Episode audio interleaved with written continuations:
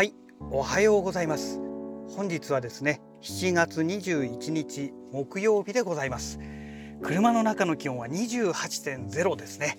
いやー今日は結構暑いですね。はい、まあ、昨日までがねあの天気があまり良くなくてですねあの気温が比較的、まあ、昨日までっていうか昨日がって言えばいいんでしょうかね。あの涼しかったのでね、えー、なおさらね今日はなんかすごく暑く感じますね。はい。あ昨日涼しかった？いや違うな。昨日も結構気温上がったんですね。そういえば昨日一昨日か。一昨日までが涼しかったんですね、えー、昨日は一日中ねあのエアコンの効いた部屋でねいたのでそっかだからあんまり暑く感じなかったのかもしれないですね。はい。えー、まあそんなわけで今日から私はお仕事になるわけなんですけども。えっ、ー、とね、まあ、このお休みの間含めてですねちょっとね音楽関係の方のネタをねちょっとだけお話をさせていただけたらと思います。えっ、ー、とね音楽用のアカウンターですね、えー、ウィンターレクイエムっていうねアカウンターを作ってますけども、えーと、こちらの方ででねフォローさせていただいてるえっ、ー、となんだっけなヒロムさんって方だったかな？がねえっ、ー、とコルグのあの小さなねえー、音源モジュールが売られてるんですけどもボルカシリーズというものがね出てまして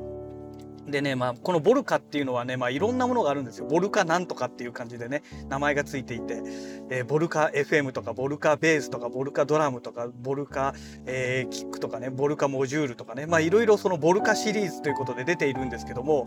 え、ー、と、このね、電源がね、えー、コルグの純正の KA350 というね AC アダプターがあるんですけども、えー、まあこれにね全て同じように対応しているということなんですがちょっとねこの AC アダプターのこの端子がね、えー、なんかね微妙なねあんまりね汎用性のない微妙なサイズなんですよ。えーと、外寸が外径が 4.75mm えー、内径が 1.7mm っていうことでね内径の 1.7mm はいいんですけども外径の 4.75mm っていうのがかなり特殊なような感じでして調べたらね意外とねないんですよ。でねえーと、そのまあヒロムさんからね、えー、のツイートでね、えーと、要はこのボルカ FM の AC アダプターっていうのはストレート型なんですねあの端子のコネクターの形状がね。ですのでで端子そのものはねボルカのねあのトッププ上面についてるわけですよ。そうするとケーブルが上に伸びてすごく邪魔だよねっていうツイートがあってで L 型で横にこうはわすことができるようなものはないだろうかっていうような、ね、ツイートがあったんですよ。でそれをね調べていったら、えーと、外径 4mm4.0mm で内径 1.7mm っていう情報が出てきて多分これでしょうっていうことででまあツイートした手前もあったのでね私もあのその L 型変換コネクタっていうのを買ったんですよ。でそれがねえっ、ー、と火曜日か。火曜日の夜、えー、昨日一昨日ですね。え手に入れたんですけども実際ねそれをね本体に挿しましたら本体はちゃんと刺さったんですよ。1.7mm の方はね。で今度メスの方ですよね。L 型のこの入り口の方のメスの方の、えーと、と 4.0mm こちらの方がねえー、この純正の KA350 っていうね、えー、コルク純正の AC アダプターを挿そうと思ったら刺さんないんですよ。えーっていうことになっておかしいっていうことになってそしたらねヒロムさんはね無事あの刺さりましたっていうようなツイートがあってえなんで？と思ってでいろいろ話を聞いたら私と同じものを購入されたらしくてですねおかしいなと思って、えー、見ていろいろ見てみたらやっぱりねあのー純正の AC アダプターは外径がね 4.75mm なんですよ。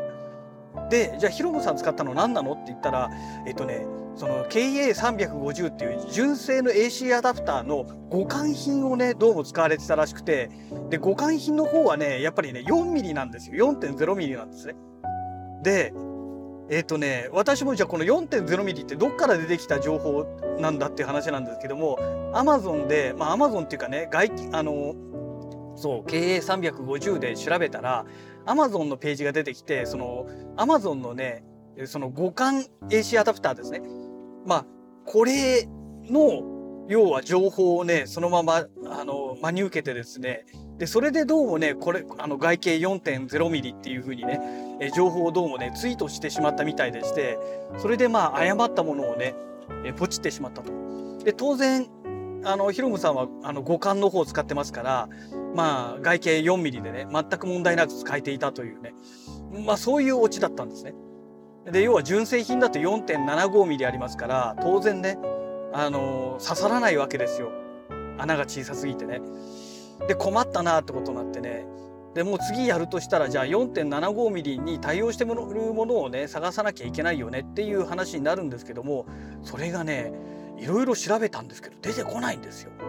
外径 4.75mm で、えー、その狭い方ね、えー、内径が、えー、なんだっけ 1.7mm これがね出てこなくてですね、うん、どうしようと思ってねもう諦めるかと。もしくはもう互換の AC アダプター買うしかないよねっていう話になりましてうーんと思ってね、まあ、しばらくちょっと忘れようということで別のことをやってたんですけどもふっと思いついて待てよと。AC アダプターを使うのではなくて例えばモバイルバッテリーから USB ケーブルで DC 端子に変換してね。でそれで使うっていうのはどうだろうかと思ってで調べてみたんですよ。で調べましたらあったんですよね。USB Type-A の端子から、えー、それからね、えーと、DC 端子ですね。今回のその 4.75mm の 1.7mm っていうタイプにね変換するケーブルがあることに分かりまして。でねそれをねポチりました。でポチったのがねもう火曜日のねもう夜遅い時間帯でしたので届くのがね、まあ、今日届く予定ってことになってます。でまあちょっとねバッテリーモバイルバッテリーっていうのがまあ結局ねあれじゃないですか要は USB の規格の電圧で出ますからちょっとねそれでねボルカシリーズがね果たして電圧とかね電力容量がね足りてるのかどうかっていうのがちょっとそこがね大きな疑問が生まれるとこなんですよ。そこが分からなくてですね、えー、まあとりあえずねもうダメならダメでしょうがないかってことでね、まあ、今回ポチったんですね。でもしもこれが動いてくれたらねそしたらモバイルバッテリーで屋外で使うことができるようになるので、まあ、これはこれでね面白いなと思うんですよ。まあ、ただねボルカシリーズをわざわざ屋外に持ってって使うのかって言われると、まあ、正直ねかなり大きなクエスチョンマークはねつくんですけども、うん、まあそんなことでですね、まあ、とりあえずまあ、そんなことをやってましたというのがね、まあ、今日のお話でございます。まだ結果が出ていないのでね中途半端なお話になってしまいましたけども、まあ、果たして、えー、どんなものでしょうかね。はい、えー、それからですねあのまあ、ちょっとまだね少し会社の駐車場まで時間かかりそうなのでなんか渋滞にはまってしまったものですのでね、えーと、別のお話をねさせていただこうかと思うんですけども、えーと、昨日今日今日今日昨日の朝方？ん？昨日じゃない？き今日の未明までか。の間にねえーと、アニメが2つまた第3話がね、えー、見れましたけども、えー、オーバーロードの第4期の第3話と異世界おじさんのね第3話ですね、まあ、この2つ放送が、えー、されましてで私が契約してるね D, D アニメストアの方でも、えー、配信が終わりましたので、えー、私もね、えー、昨日の夜と一昨日の夜でね、えー、それぞれ、えー、見たわけなんですけどもねえオーバーロード第4期第3話もうね30分枠じゃね短すぎるだろうっていうぐらいねあっという間に終わってしまいましたね。でちょっとねまだね何て言うんでしょうかね今の段階ではまあ第第第3話何とも言えないお話なんですけどもえっ、ー、と多分ね第4話4話になると次の話になるとねいろいろとねあのその流れがね見えてくるんじゃないのかなと思うんですけどもなんでアインズ様はあそこにいたんだっていうのがね、えー、ちょっとねまだ謎の部分がありましてわからない部分があるんですけどあんまりね話をこういろいろネタバレをしてしまいますとまだね第3話見ていないよっていう人がいるかもしれませんのでちょっとね内容についてはうん言及するのはやめておこうと思うんですけどね。まああのなかなかね面白い展開になってきたなという感じがしますね。ただねやっぱりね第1期から第、えー、3期までの話の展開の仕方から考えますと何て言うんでしょうかねやっぱりちょっとスローテンポのような気もしないでもないかなというところはありますね。うん、まあでもその YouTube なんかでねアップされてるその解説動画なんていうのも、え、第3話の話の部分を見たんですけどもそれでもねかなりはしょってるらしいんですよね。その原作と比べるとですね。ですからまああの何、ー、て言うんでしょうどうなのかなっていう部分もあるんですけどね。うん、えそれからね、えー、異世界おじさんの第3話ですね。えこれはねもう異世界おじさんはねなんかもうなんだろうゆるゆるな展開の物語なのででねナロー系の小説が原作ではなくてですねもう普通に商業用紙でね、え一般のその漫画家さんがね書いてる、え連載してる漫画になりますので、まあ、なかなかね面白いんですよ。あのゲラゲラ笑うような面白さというよりかはじわってくる後から来るクスクスクスって後から来るような面白さがあってですね、まあ、個人的にすごく好きなんですけどもでねこの原作コミックのあの雰囲気がねそのままねアニメになったような感じなんですよあの絵柄なんかも含めてね。うん、まあもうちょっともうちょっと演出的に欲しいなっていうシーンはね何箇所かありましたけどもまあおおむね、えー、ありなんじゃないのかなというのが私の率直な感想ですね。うん、まあ異世界おじさんはもうね笑いのネタなので何て言うんでしょう話をしたところでふーんっていうのでね終わってしまいますので、えー、まあ、これもね話としては特にないんですけどね、まあ、あの今回初めてねあの第3話でやっとあのツンデレエレフさんがねあの何、ー、て言うんでしょう、えー、現世でも出てきたというかおじさんが変装してね、えー、ツンデレあのエルフあエルフか。えー、ツンデレエルフさんにね、え変身したっていうシーンが出てきてようやくここまで来たかっていう感じなんですけども、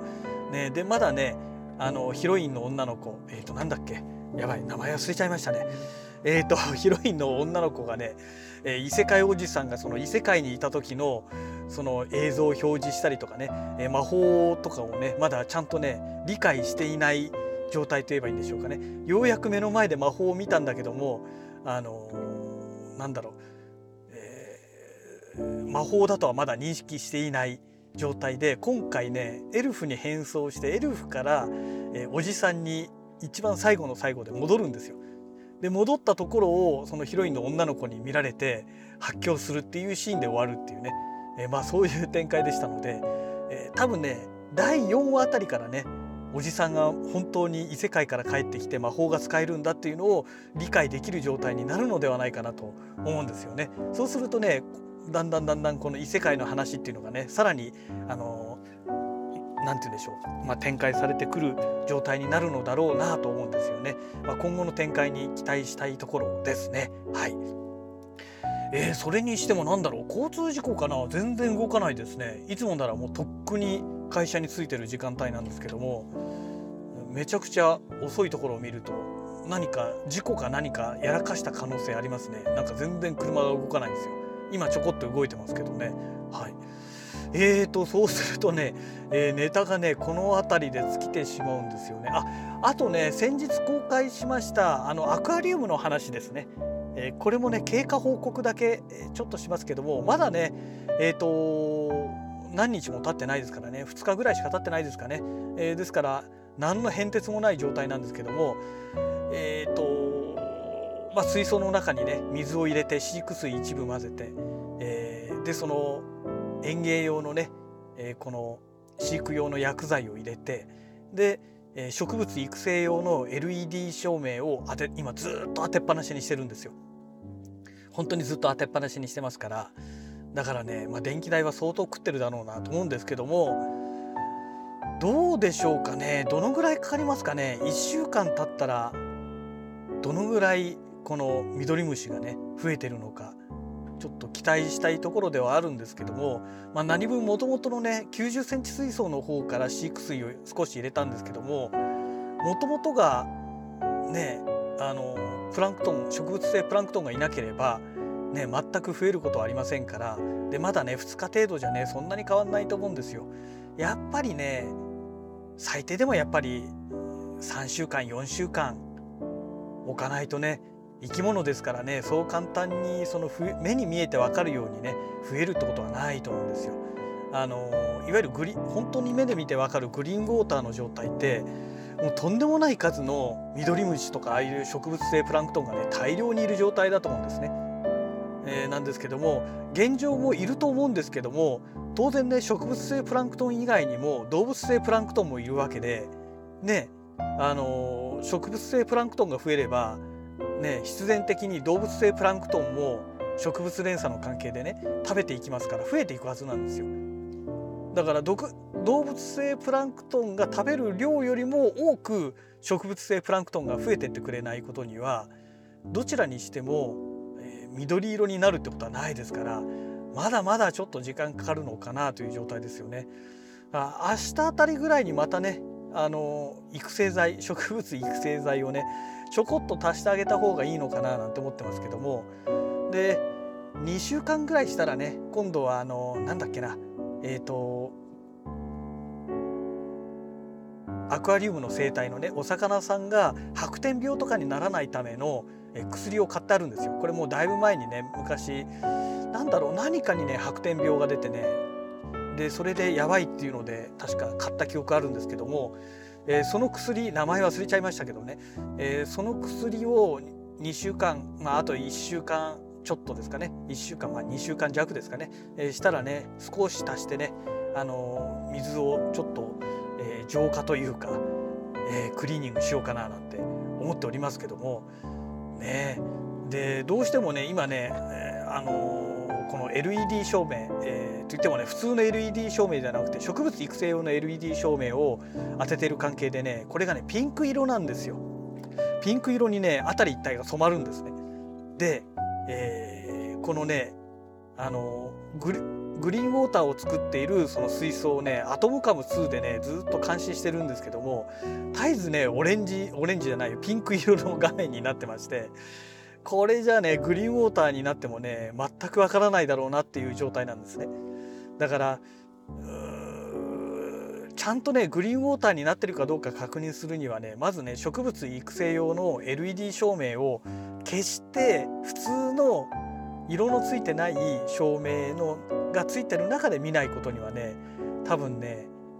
あグリーンウォーターになってきたなっていうのはね目視できないのではないかなと思うんですよね。うん、もうちょっとなんかいい LED 照明があるといいんですけどね。まあとはいえねわざわざこれだけのためにねせっかくある機材があるのにね無駄にまた高いお金を出して買うのもどうかなと思うのでねあの今の現状のね機材で、まあ、進めていこうとは思っておりますけどね。えー、まあそんなわけでそろそろようやくね会社の駐車場の近くまで来ましたので、まあ、話もねきりがいいので、まあ、この辺りでね、えー、今日のラジログは終了したいと思います。それではまた。